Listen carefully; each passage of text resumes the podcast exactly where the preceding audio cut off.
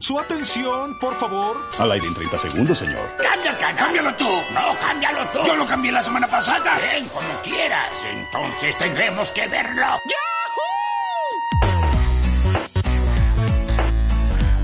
Eso, che, dale. Ah, no, muy arriba, no, muy arriba. Eh, che, estaba buscando algo cuando empecé a hacer la, la, la cosita para este mm, para este tema, porque como tenemos, ¿cómo se llama? Arquitectura, dije, che, la pluma, había lo que se llamaba pluma. Dije, plomada, plo- plomuda, lo, lo Hola googleé. Marian, ¿cómo estás? Bienvenido a Badminton. ¿Qué tal? Buenas, ¿cómo andan chicos? ¿Todo bien? ¿Todo bien? ¿Y vos? Bienvenido a, a este proyecto, a, esta, a esto que estamos intentando acá con, con Santi y que te llamó, tuvo, tuvo una visualización un sábado y dijo, esto es súper interesante, tengo que llamar a alguien que sepa de esto. ¿De qué estamos hablando, Santi? Eh, mira, yo me, eh, me maravillé con el concepto de brutalismo y dije, che, necesito que alguien eh, me lo tire en la cara, me diga, el brutalismo es esto, pumba. Y yo dije, Marian, Marian. Bueno, brutal entonces. brutal. Ese chiste lo pensó hace una semana, ¿eh? Sí, sí, lo había pensado Sí, hace sí. rato, eh, que es el momento ideal para, para tirarlo. Eh, bueno, gracias por invitarme, eh, estoy contento eh, y ansioso. Hace ya una, más de una semana estoy armándolo porque dije quiero que arranque ya, así que vamos a ver qué sale chicos. Espero no decepcionarlos. ¿Qué tenés para comentarnos de esto? Bueno, eh, antes que nada me gustaría hacer eh, o explicar este tema lo mejor posible sabiendo que no todos los que estamos viendo este podcast o este video o este Twitch eh, somos aficionados a la arquitectura. Entonces, de antemano anticipo, digo, che, si algo que no que digo no se entiende, párenme y así yo puedo volver para atrás y explicarlo de otro modo. Pero básicamente a- Constantemente. Constantemente, mejor. Eh, lo que vamos a estar hablando es de la arquitectura brutalista, ¿sí? que es un estilo arquitectónico, para la redundancia, que fue o que tuvo su auge entre los años 50 y 70. O sea, Cuando 1950 quieras, y 1900. pongo fotos. Dale, mándale. Vamos con la primera. Bien.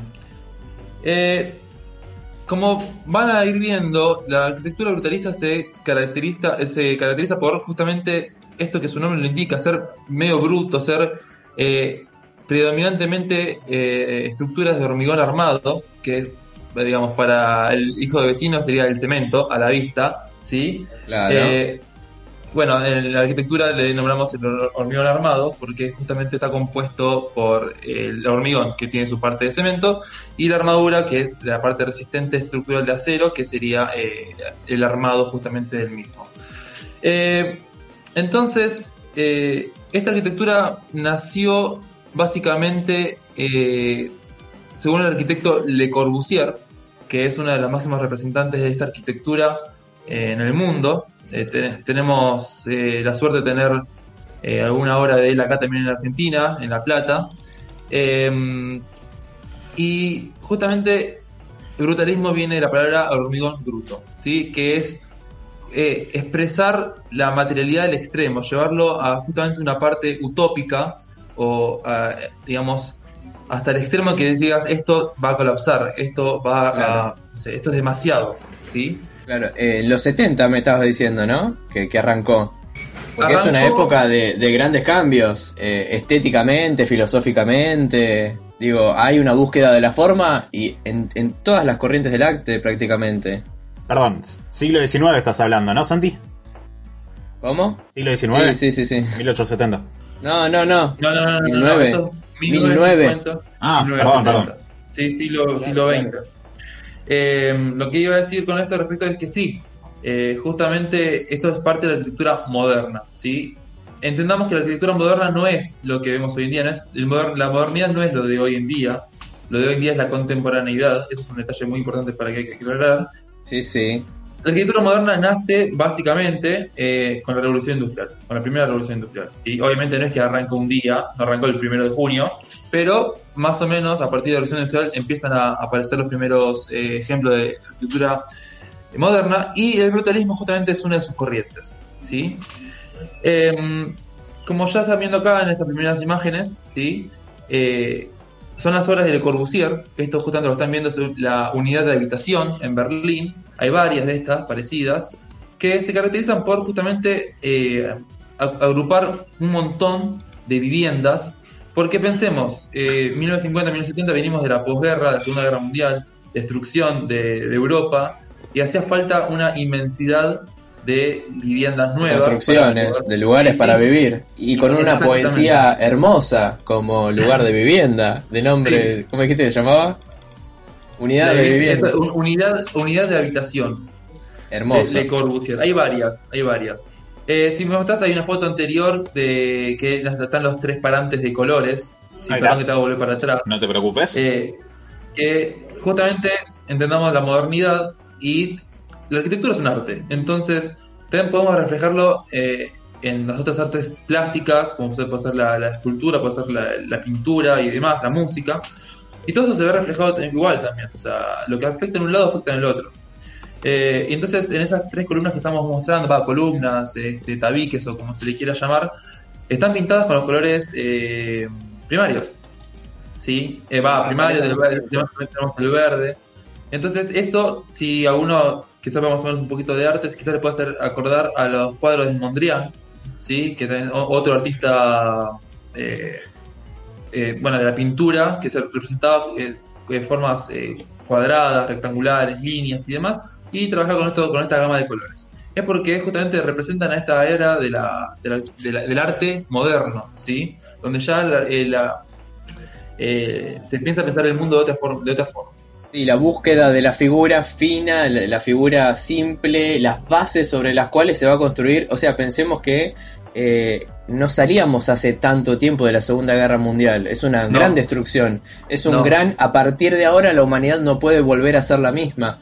Eh, y creo que queda, queda claro en un montón de corrientes filosóficas y estéticas. Tal cual. Y una cuestión muy básica, que es una cuestión que si hay que construir tanto, tiene que ser barato. Porque no puedes mandarte el lujo de hacer algo súper caro cuando tienes que construir viviendas y espacios para millones de habitantes. Entonces, el hormigón armado, así bien bruto, es también una cuestión de abaratar costos. Tiene su lógica también. Y, perdón, ¿sigo pasando fotos?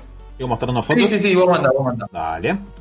Eh, también eh, la arquitectura, como dijiste en un momento Santi, el tema esto de las líneas puras y demás, justamente eh, la arquitectura brutalista se caracteriza por tener geometrías angulares y son repetitivas, ¿sí?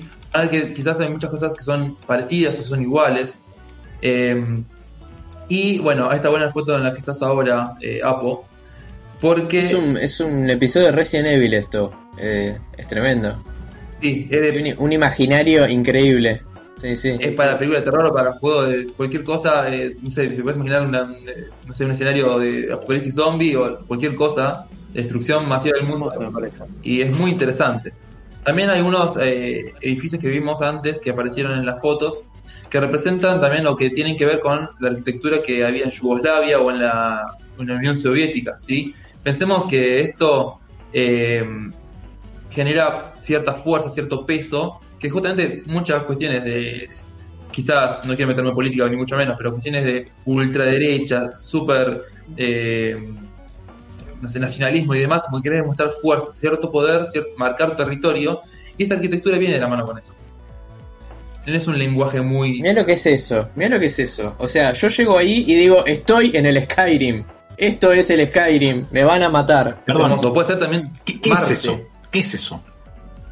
Son esculturas. Ah, Eh, eso... Menos mal. Son, sí, sí, sí, sí. No tienen, algunos no tienen alguna función de, de vivienda, ¿sí? Eso también es, un, es una- un buen detalle. La arquitectura brutalista también se destacó mucho por ser una cuestión más de mon- monumentalidad, ¿sí? Hay ejemplos de, de vivienda, ejemplos de, no sé, teatros, eh, gimnasios. Vimos en una foto que creo que pasaste también antes, Sapo, si- o si no, no pasó todavía, que habla de un gimnasio japonés y o bibliotecas, o sea, usos hay de todo, ¿sí? Pero claro. en la época de, o quizás en lo que es los representantes yugoslavos o de la Unión Soviética, tiene mucho que ver con esto de la de los, de los monumentos. Acá ¿sí? estoy mostrando algunos.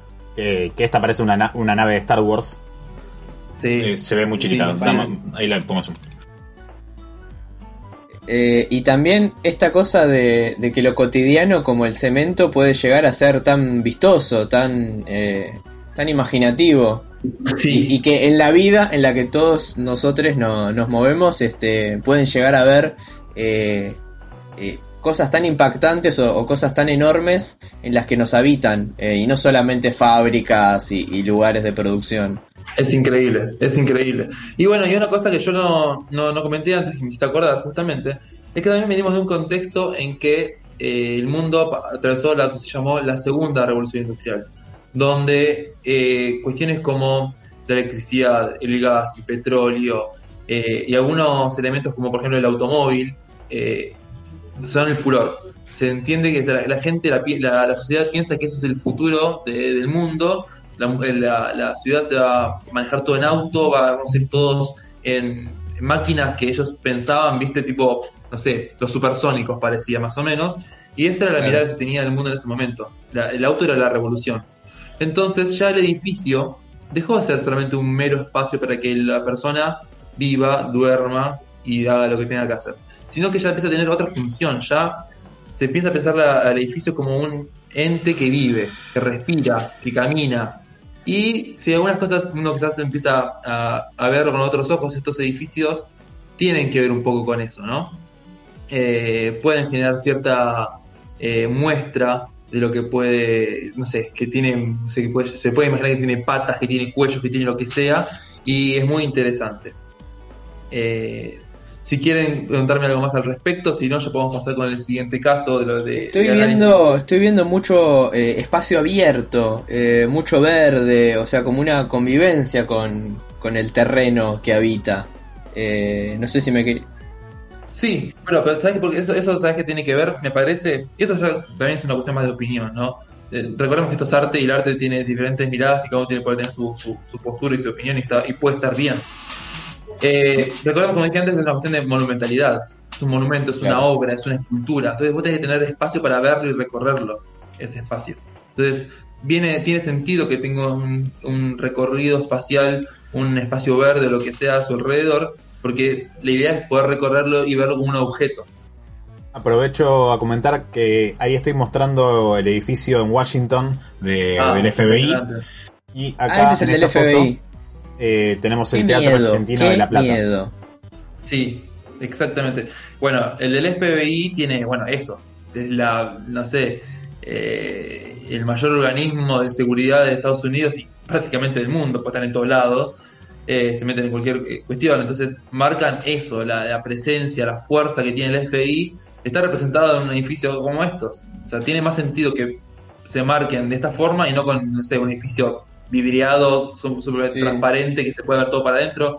No quieren eso, quieren que sea Cuad- cuadrado, absoluto. duro y, y que se ve desde adentro, pero no se ve desde afuera. Exacto. Eh, y con patas grandes, duras, marcado cada uno de los niveles. Es muy fuerte. Tal cual. Tal cual. Y bueno, y si vas al de Argentina, al Teatro Argentino de La Plata, Ahí está. eh, también tiene sentido que sea así tan lleno de, de hormigón, todo oscuro, todo tapado. Porque bueno, no, sigue, no deja de ser un teatro y tienes que generar cierta intimidad hacia el interior porque la obra está dentro. ¿Se entiende? Claro. y tiene su lógica.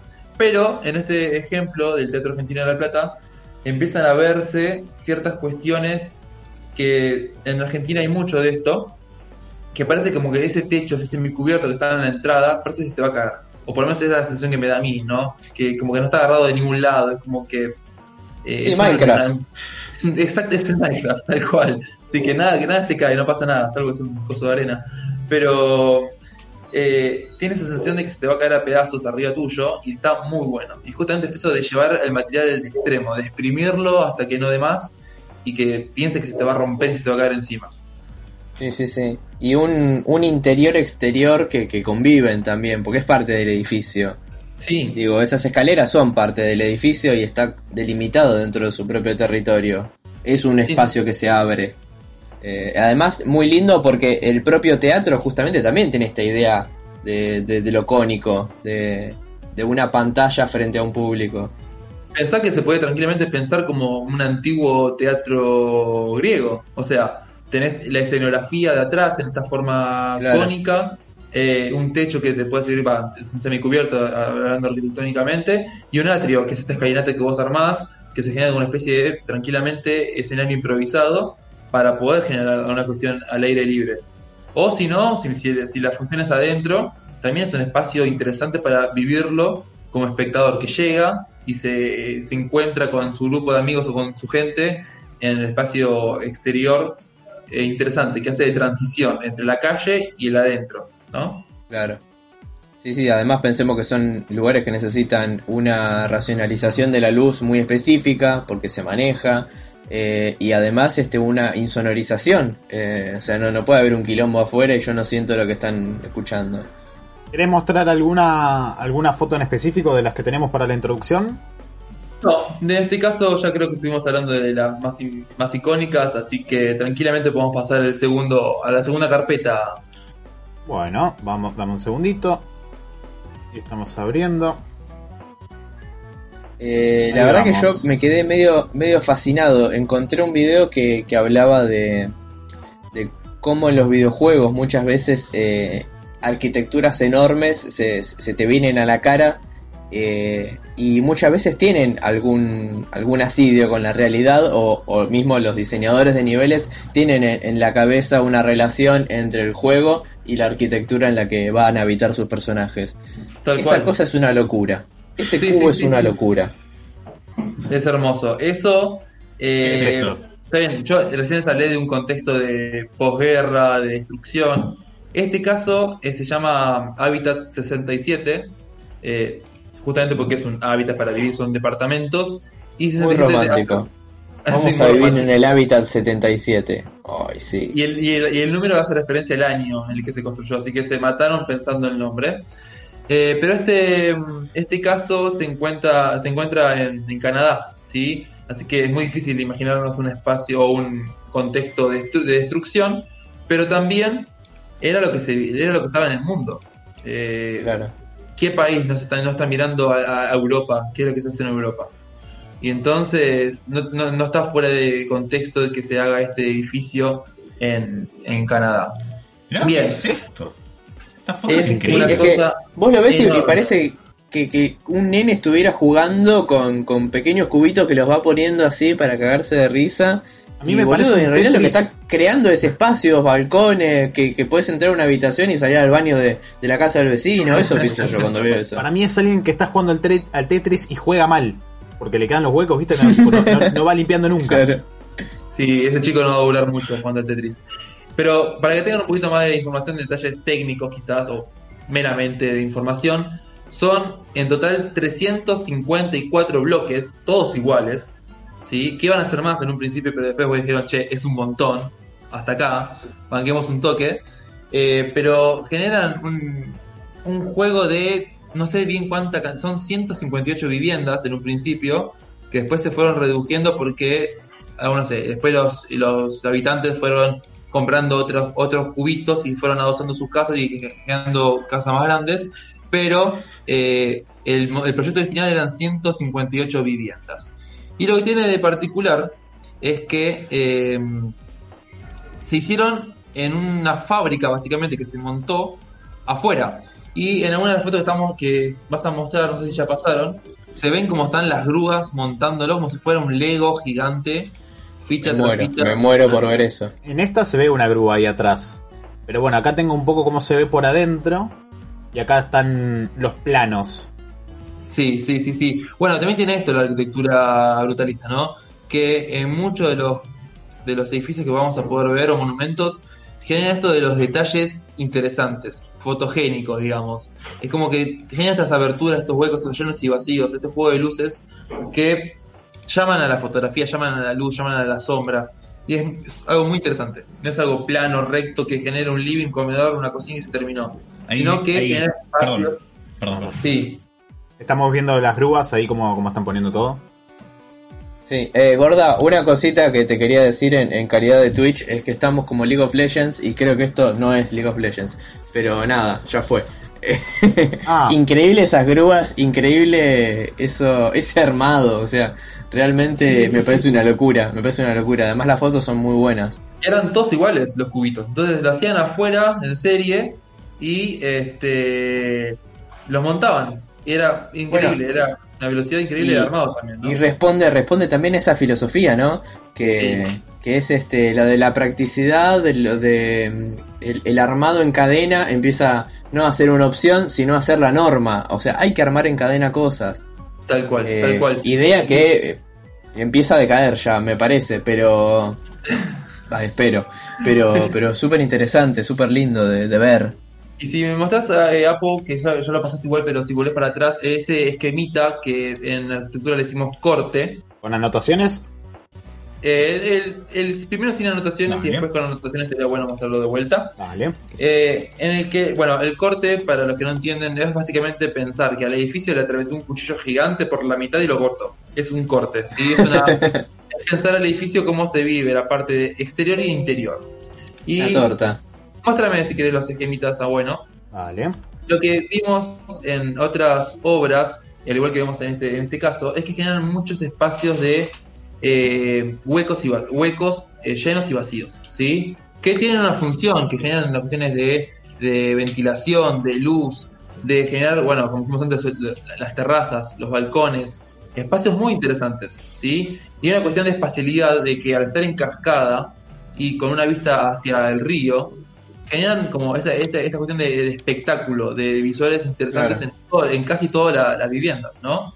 Y quizás los espacios, lo que nosotros llamamos es- espacios eh, eh, húmedos, que pueden ser la cocina, el baño y demás, hacia la parte posterior que tenés lo- los oscuros, los espacios eh, oscuros, ¿sí? más cerrados, pero con buena ventilación de aire. Entonces, las buenas visuales las dejás para los- las habitaciones o para el living y Claro. las cocinas y baños para la parte de atrás para que esa vista no- tanto no te interesa. ¿Se entiende? Gracias por aclarar qué significa un espacio húmedo, porque yo me estaba imaginando cualquier otra cosa, eh, te juro. Básicamente espacio húmedo es porque pasan los años de agua, entonces pasa a ser un espacio húmedo por eso. Además me imaginé tipo yo saliendo del balconcito y enfrente una clase de yoga y yo digo, ah, Sí, sí, sí, sí, sí, tranquilamente, tranquilamente. Es muy bueno, este caso es muy lindo, muy interesante y bueno, es brutalista al extremo. sí. Si quieren, si Sí, no sí, tienen sí. nada para, Eh, eh, comentar, Va, podemos pasar. va Dale. con la. Sí, lo que te quería preguntar, acá porque en esta foto que al menos estoy viendo yo en el Twitch, Ah, eh, está como la mm, como si fuera la, la, arqui- la arquitectural. El lugar habitacional arriba y abajo hay como un pasillo y me imagino que debe ser un bardo de recorrer. Esos lugares que te tenés que medio que aprender. Eh, además con techito, con lugares que se cubren pero o están un poco al aire libre. Vos, Eh, sí, eso es, eso es in- interesantísimo porque sí es un laberinto. Entonces, imagínate decirle, no sé, a, a tu vecino, a, no sé, a tu amigo de la facultad, che, eh, vivo en la Vista 77, en, en, el, en la, allá, ¿viste? En el cubito allá arriba. No, no, ese Claro. no, el de la derecha. No, no, el otro. no, Ese no el otro. Claro. Es increíble. es buenísimo. Y como decían en el chat, mucho parkour ahí. Eh, Ah, olvídate, olvídate. no sé dónde vas a terminar. El, el que sabe buscar, constantemente encuentra algo por ahí. Algún parkour por ahí debe haber seguro. Bueno, voy pasando a mostrar lo que nos sigue, Marian. La carpeta número 3. Dale. Ahí está la primera foto. Bien, a mí no me está seis. sincronizando. Pero eh, si no estoy equivocado, están viendo una foto que no parece tener mucho que ver con lo que yo vengo hablando del brutalismo. ¿Es así? Eh, Sí, Yo todavía, todavía no estoy muy seguro de qué es el brutalismo, Digo- así que parece, parece una casa de tigre. ¿Viste esas? ¿Viste el tigre que, que hay de esas que decís, Sí, papá, ¿qué te fumaste? Pero anda, anda a Londres, rajada acá. Tal cual, Eh, tal cual. Esa cosa me, me- me inspira. Bueno, eso, eso te lo quería preguntar, a ver, antes de que, que arranquemos ya con esta parte. Eh, ¿Fue recibido bien el brutalismo o fue como medio... eh, hermano, esto que estás haciendo es un horror, asquerosísimo. Tipo un, un- el primer Picasso que decís, ah, muy bien, ¿por qué no vas a...? Está bien, ¿no? Mira, eso la verdad que decayó muy rápido. Si bien hoy en día hay romanticismo, romanticistas del, del brutalismo, la realidad es que después en el 80 cayó bastante eh, por una cuestión de esto, de la frialdad que te genera el edificio, ¿no? No es muy amoroso visualmente. Eh, y es entendible que quizás, bueno, en los casos que vamos a ver ahora a continuación, quizás el primero que cuando lo vi, cuando lo viste por primera vez, pasó a mí incluso hasta hace poco, de pensar qué cosa horrible, pero que uno cuando lo entiende, entiende el porqué de esas cosas, le, le empieza a- a entender o le empieza a dar el gustito. El tema es que, bueno, también la ciudad o los lugares se viven por la gente que no tiene por qué saber de arquitectura, no tiene por qué saber todo esto, y que dicen qué cosa horrible, y tienen razón también, ¿no? No deja de ser arte. Voy pasando las fotos, Marian. Sí, vamos, además vamos, un, vamos, vamos a un hacerlo. arte eminentemente público, o sea, vive en, en el público, vive en la, en la parte eh, que, que todo el mundo ve. Sin duda, sin duda. Pero bueno, ¿Qué es volviendo esto? ¿Qué estamos viendo? tema, esto no tiene absolutamente nada que ver con la, la arquitectura eh, brutalista y quizás habrán pensado que me confundí de foto, pero no, no es así. Esto, para los que no saben, es el Palacio Unzué. El Palacio Unzué fue acá en Argentina la ex residencia presidencial. Ahí vivían o se habitaban los presidentes de la nación. ¿Sí? Eh, ¿Lo que hoy sería Olivos? ¿Eh? ¿Es lo que hoy sería Olivos? Exactamente, lo que es la Quinta de Olivos, antes era el Palacio Unzué, y está ubicado sobre la avenida Figueroa de Corta. Y lo que, la foto que están viendo ahora, antes de que no sé si se si cambió, es una cuestión de... No, la anterior, la destrucción total, que hay una Está. tirada en el... Ahí, ahí la tengo. Sí, sí, sí, vi, vi un escenario de, de guerra. Bueno, eso, si quieren saber qué pasó, vayan a preguntarle a Aramburu. ¿Le suena Aramburu? Sí, sí, me suena. ¿Sabes a qué me recordó cuando vi esto? Eh, cuando asumió Mauricio, Mm. eh, que estaba la- los cositos de paca paca todo roto, destrozado, como diciendo, mirá, no Bueno. vuelven más. Eso mismo me No imaginé. se aleja mucho de la realidad. Esa, esa vivienda presidencial, la última persona que la habitó fue ni más ni menos que Perón. Perón y Evita. ¿Sí? Que, eh, bueno, saben, en el 52 fallece Evita, justamente el velorio de ella se hizo ahí. Eh, Ah. Y en el 55 está el eh, famoso golpe de Estado en la Sí, nación. sí. La libertadora. La Exactamente. fusiladora, va. Exact- Exactamente. Y entonces en el año 56, el- nuestro ex presidente de facto Aramburu dijo, che, me parece que ese palacio genera demasiado gasto público, hay que demolerlo. Claro, bueno, todo lo que todo lo que es lindo eh, y ya está, ah, la mierda. Está Y bien. claro, representaba un gobierno de Perón, bueno, ya sabemos cómo terminó toda esta cuestión. Entonces dijeron, che, genera demasiado gasto público, demolámoslo. Una lástima, porque era un excelente, hermoso eh, palacio, eh, bastante europeo, digamos, quizás en una Bueno, yo más adelante te quería preguntar, tal vez quede para otra sección, eh, del poco tiempo que estuve en Europa vi la cantidad y la calidad de esfuerzo que le ponen a recuperar las fachadas de los edificios y recuerdo acá del, de zonas del casco histórico que los, este, ¿cómo se llama? Los balcones corren peligro.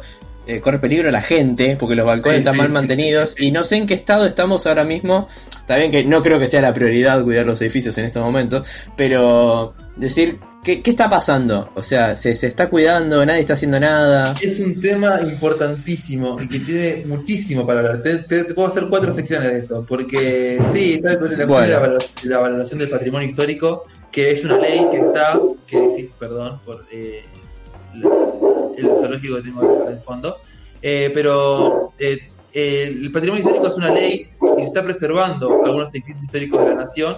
Pero bueno, como todo Sí. tiene sus fallas, eh, también hay mucha política de por medio y qué conviene y qué no conviene y qué quiere y qué no quiere cada uno. Pero bueno, Claro. eh, eh, la realidad es que está.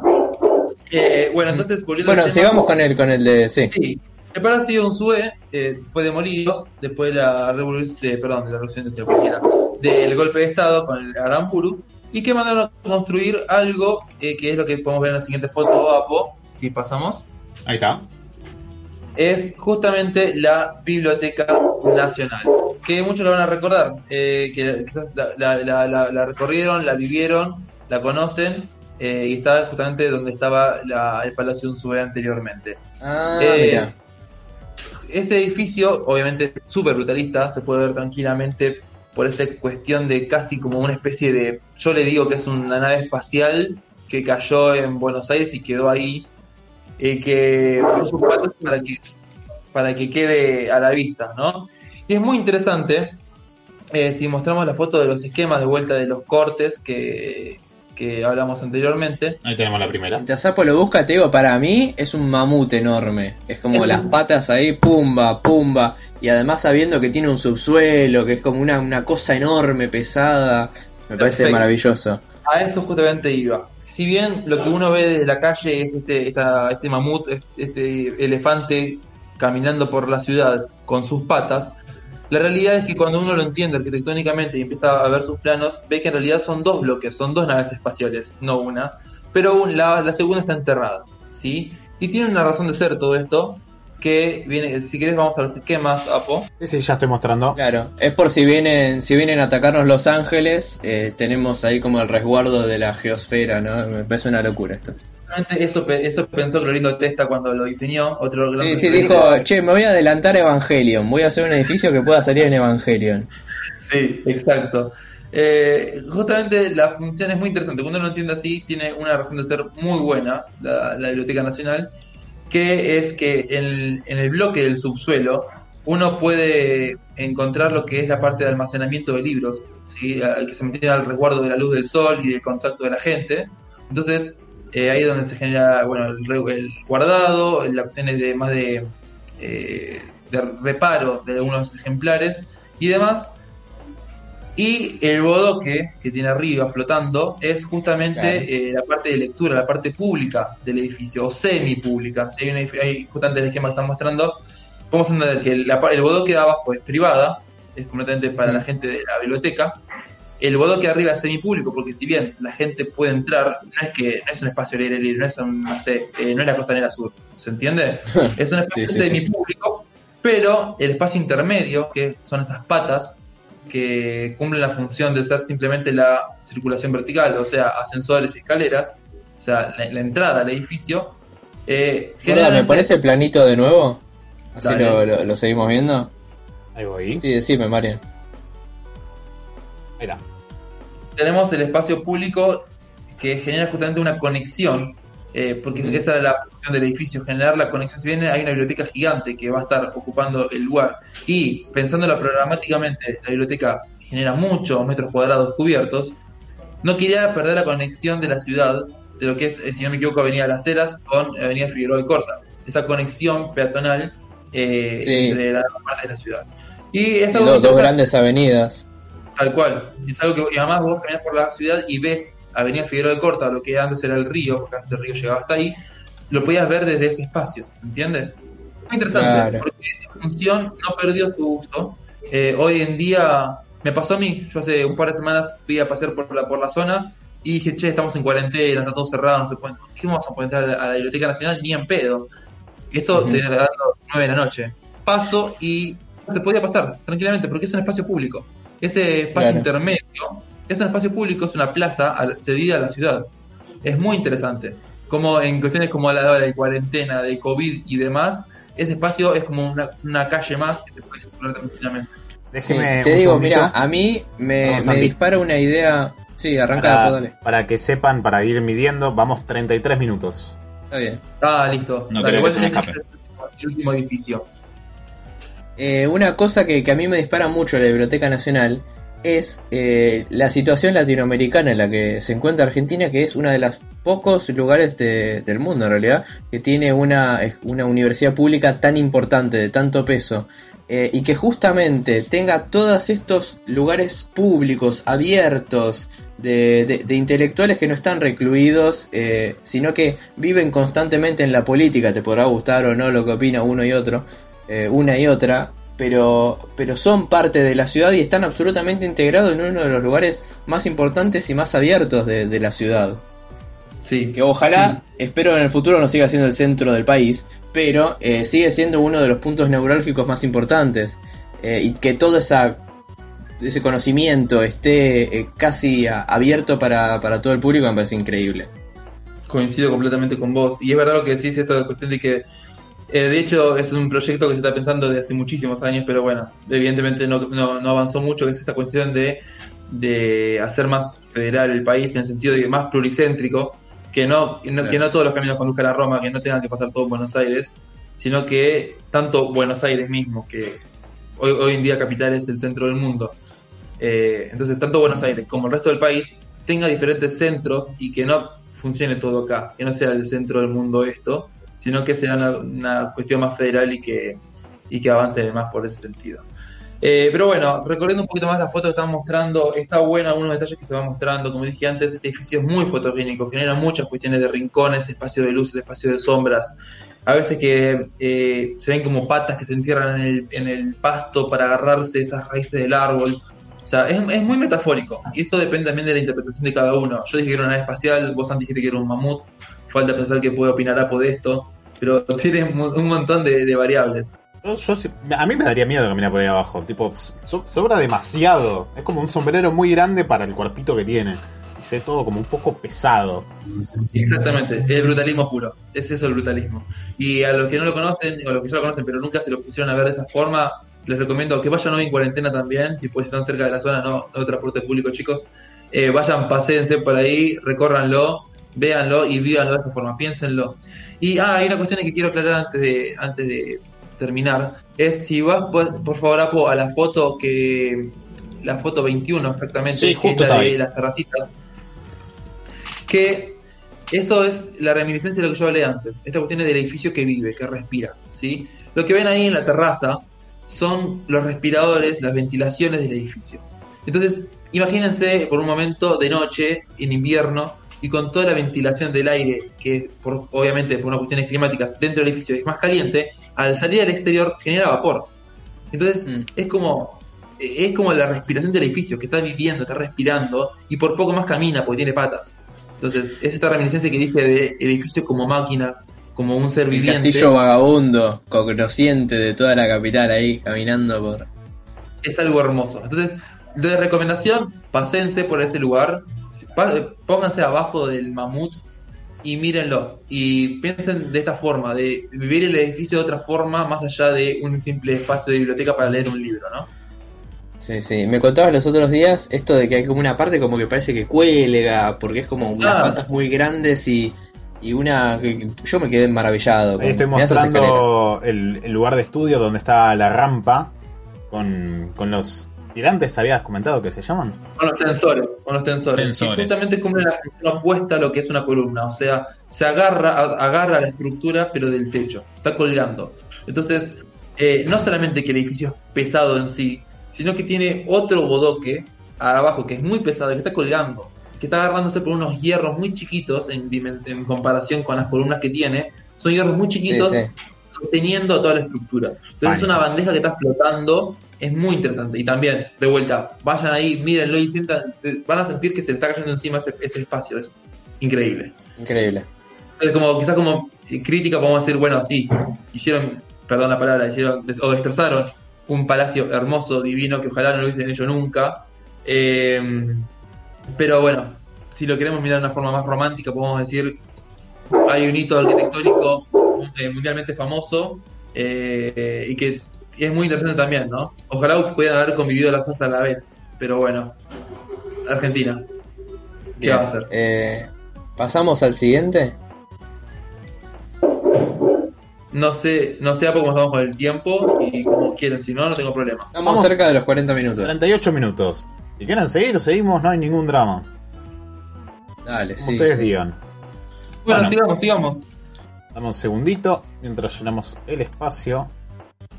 Yo estoy viendo igual las fotos ahora de, de lo que está cayendo en el Twitch y, boludo, es un- unos círculos así. Yo eh, entré varias veces a esa parte y tiene la parte de, eh, ¿cómo se llama? De, de diarios viejos, ahora no me viene a la, a la mente. Pero es, es una locura po- poner los librotes así y ver los, los espacios eh, ahuecados que va creando el edificio. Es muy, muy lindo. Es muy lindo. Sí, sí, sí. Y son la- la- las estructuras resistentes del edificio, es lo que se tiene todo el edificio, las patas de ese Claro. edificio. Es muy bueno, es muy lindo. Cómo generan espacios que, bueno, como dije antes, espacios llenos y vacíos, de luces y sombras. Es muy lindo, es un espacio muy lindo. Bueno, hablando de lo que comentabas de, de sentir que se te cae el edificio abajo, ahí empiezo a mostrar lo que es el edificio del Banco de Londres, previamente llamado así.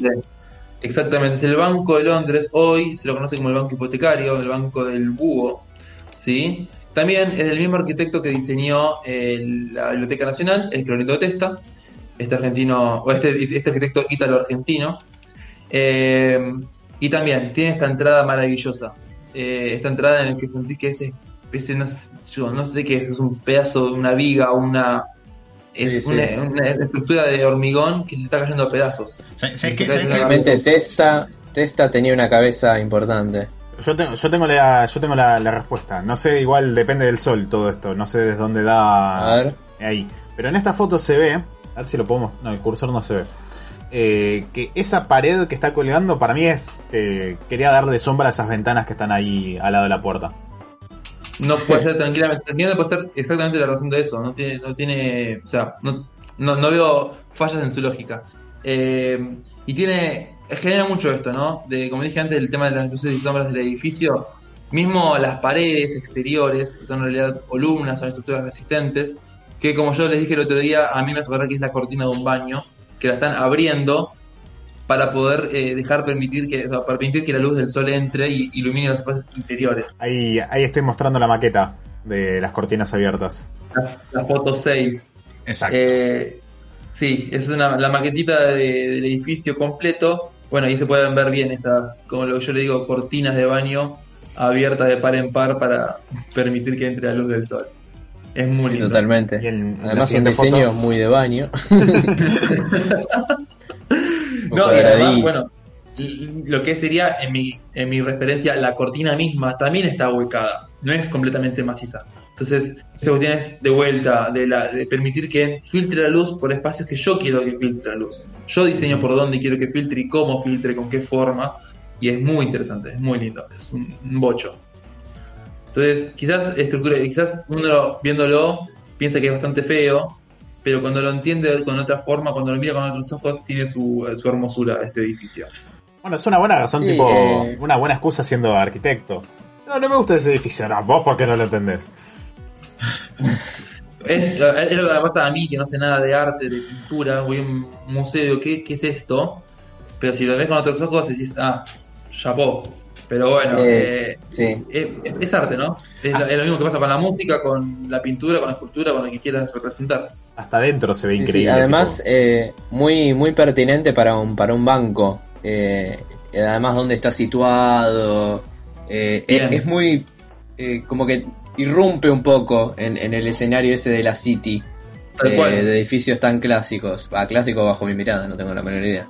No, no, no, sí, completamente. Esas escaleras que estoy mostrando son una locura. No las había visto. Yo, si ven mi cara sorpresa, que eh, estaba muy chiquita ahí, pero yo porque no las vi la foto. Tipo, me las mandaba Marian y, y estoy viendo ahora. Es increíble. Es un nivel del Mario Bros. Son muy parecidas a lo que están en la Biblioteca Nacional. Eh, son muy. De vuelta, el señor arquitecto, como que tiene sus manias y las repite.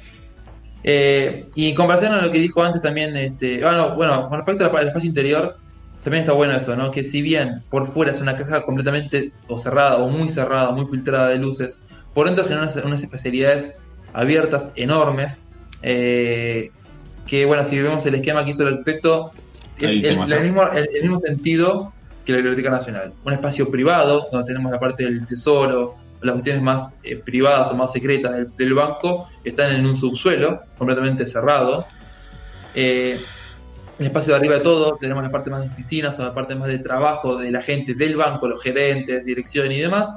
Y la parte central, abierta, completamente eh, despojada de, de cuestiones pesadas, que genera un espacio de transición entre lo que es la calle y el adentro, muy interesante, con mucho espacio, con mucha abertura. ¿sí? Y Sobre que- todo en esas callecitas chiquititas que, que decís, viene una moto y nos revienta cuatro, es como poder abrir ahí un poquito, Exactamente. genera un aire. Exactamente. Y pensemos- este, semióticamente también es muy importante porque vos estás de alguna manera entrando al banco sin quererlo. O sea, estás siendo parte del banco, aunque vos este, no, no te parezca, Perfecto. simplemente por habitar el lugar. Perfecto razonamiento. De vuelta, metémonos en contexto en microcentro, calles chiquititas de, la, de leyes de Indias de 100%, de la- las cuadras todas iguales chiquititas con edificios, edificios clásicos, con las sedes centrales de los bancos Nación, Banco Ciudad y demás, eh, edificios más clásicos, súper cerrados. Y acá, por fuera se ve cerrado, pero bueno, ya vemos que lógicamente no es cerrado, sino que todo lo contrario, es lo más abierto del mundo. Y además, ese, ese, esa búsqueda de generar ese espacio de transición, de abertura hacia la ciudad, también lo termina de rematar y de acentuar con el acceso que vimos antes. Que, eh, de vuelta, la calle angostita, chiquitita, no entran dos autos juntos y en esa esquina que conviven tres edificios clásicos sumamente muralistas, sumamente cerrados y demás, ahora tenemos este espacio de, o esta especie de plaza pública, plaza seca, que genera una, genera un, abra, genera un- una abertura. O una comunicación espacial que permite vivir ese espacio de otra forma. Y no es una esquina cerrada, apretada, que vos mirás para arriba y tenés cuatro paredes eh, macizas, sino que tenés otra espacialidad mucho más interesante Sí. y que Y algo que yo, yo valoro mucho, que es que tiene un reloj. Porque yo no sé Ah. cuántos relojes hay por toda la ciudad y me parece que está muy bueno. Y, y tener un lugar ahí es como, uy, bueno, paremos un rato. Ah, mira, ¿qué hora es? Ah, dale, buenísimo. Y además eh, esto de- de- de- de- del timing, de que no abra cualquier hora, que no cierra cualquier hora. ¿eh? Hay un reloj ahí, ¿eh? Bueno, una cosita. Perfecto. A mí- Sí, para sí, mí es importante. Sí, que quizás como, bueno, eh, ahí microcentro, ahí a las 5 de la tarde ya está todo muerto. Y quizás a partir de esa, de esa hora puedes generarte un espacio como tu plaza de barrio, entre comillas, porque no hay demasiada vivienda, pero dentro de tanta densidad, de tanta selva, tenés una pequeña abertura espacial que te da Sí. cierta tranquilidad. Me los imagino a los representantes de Black Rock ahí pateando una pelota, jugando con una manguera. Sí, sí, totalmente. Sí, sí, seguro, seguro me pasa algo así. Pero bueno, eh, es muy lindo. Uno cuando lo puede entender de otra forma puede ver los edificios de otra manera. eh, no sé, los puede entender de otra forma y creo que es, es más rico, más sano. Bueno, es lo primero que aprendo de arquitectura en mi vida, así que quizás empiece a disfrutarlo. Vamos a hacer otra sesión y contamos otras cosas también. en- Bueno, va, va a haber más, hay, hay Sí, mucho yo para tengo- hablar de esto. Yo tengo mil preguntas, boludo. Yo tengo mil preguntas. O sea, me parece que, que podemos ir cerrando por ahora acá eh, y ir pensando, bueno, ya que estamos, abramos el Discord, decimos, vengan al Discord a, a presentarnos cosas que les gusten y, y vemos cómo las podemos ir mechando. Porque tenemos eh, muchas cosas que preguntarle a Marian y muchas cosas para ver en un mundo que me es absolutamente ajeno eh, y que me parece maravilloso. Mi Acuérdense, mundo ajeno es sí, el Discord, vale. así que pero me estoy de poquito adaptando. Así que Acuérdense que acá abajo está eh, en los paneles el link para, para meterse al Discord. Si no, cualquier cosa nos lo piden a cualquiera de los tres. Eh, acá arriba mío, hoy los tengo yo en la cabeza, tenemos el canal de YouTube y el- la página de Instagram si nos quieren seguir, donde siempre publicamos todo. Y no sé si quieren decir algo más. Casi 50 minutos, la verdad que metimos un buen horario. Eh, podemos promocionar lo que viene la semana que viene, si querés, Santi. Uy, sí, sí, porque nos tiene muy emocionados porque vamos a hablar con la gorda, la gorda, Con la tercera Acá. gorda. esta gorda, con la tercera gorda. Y vamos a estar hablando de, de espectro autista, vamos a estar hablando de, de la familia azul, como se llaman ellos, eh, y de cómo poder este, abrir el mundo también a, eh, una pedagogía que, es muy necesaria y que además es un sector de, la salud pública y de la vida en la ciudad que está muy, muy dejado de lado eh, y que es, muy importante para el futuro. Hace poco me, me acuerdo salió un dato de todo lo que se está perdiendo en educación en estos años por eh, educación a distancia o por la cantidad de chicos que no pueden asistir a las clases, lo vamos a ver económicamente dentro de muchos años y no asistir también a, las personas dentro del espectro autista también es algo que nos va a, pesar dentro de unos años y que nos pesa hoy día. Así que es un tema súper interesante para hablar un montón. Bueno, va- vamos a aclarar que en las redes vamos a estar publicando, vamos a darle espacio para, por si nos quieren preguntar algo. Eh, también vamos a hacer referencia a qué uso se le dan los videojuegos en todas estas atenciones, en- se- se- si se puede aplicar a terapias y a distintos usos que hubo o que hizo cada familia y con sus experiencias. Todo esto nos va a estar contando Yara con Santi en un vivo el jueves. Vamos a avisarles así se pueden sumar. Y el viernes que viene, posiblemente a las 8, vamos a definir el horario.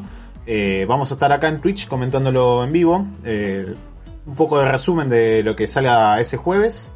Y quizás un poquito más gráfico, pero bueno. El jueves va a estar Santi con Yara y el viernes vamos a estar las tres gorditas acá en Twitch. Marian Sensei, arigato gozaimasu. Tremendo. Muchas gracias por la invitación, chicos. La verdad que la pasé muy bien. Espero les haya gustado. Eh, de acá, toda mi intención de cualquier duda que tengan, la respondo cuando entienda el Discord. Eh, y cuando quieran, vengo de vuelta, chicos. No hay ningún problema. Nos vamos a estar viendo pronto. Gracias, Marian. Nos vemos. los chicos. No, vemos. Entonces tendremos que verlo. ¡Ya!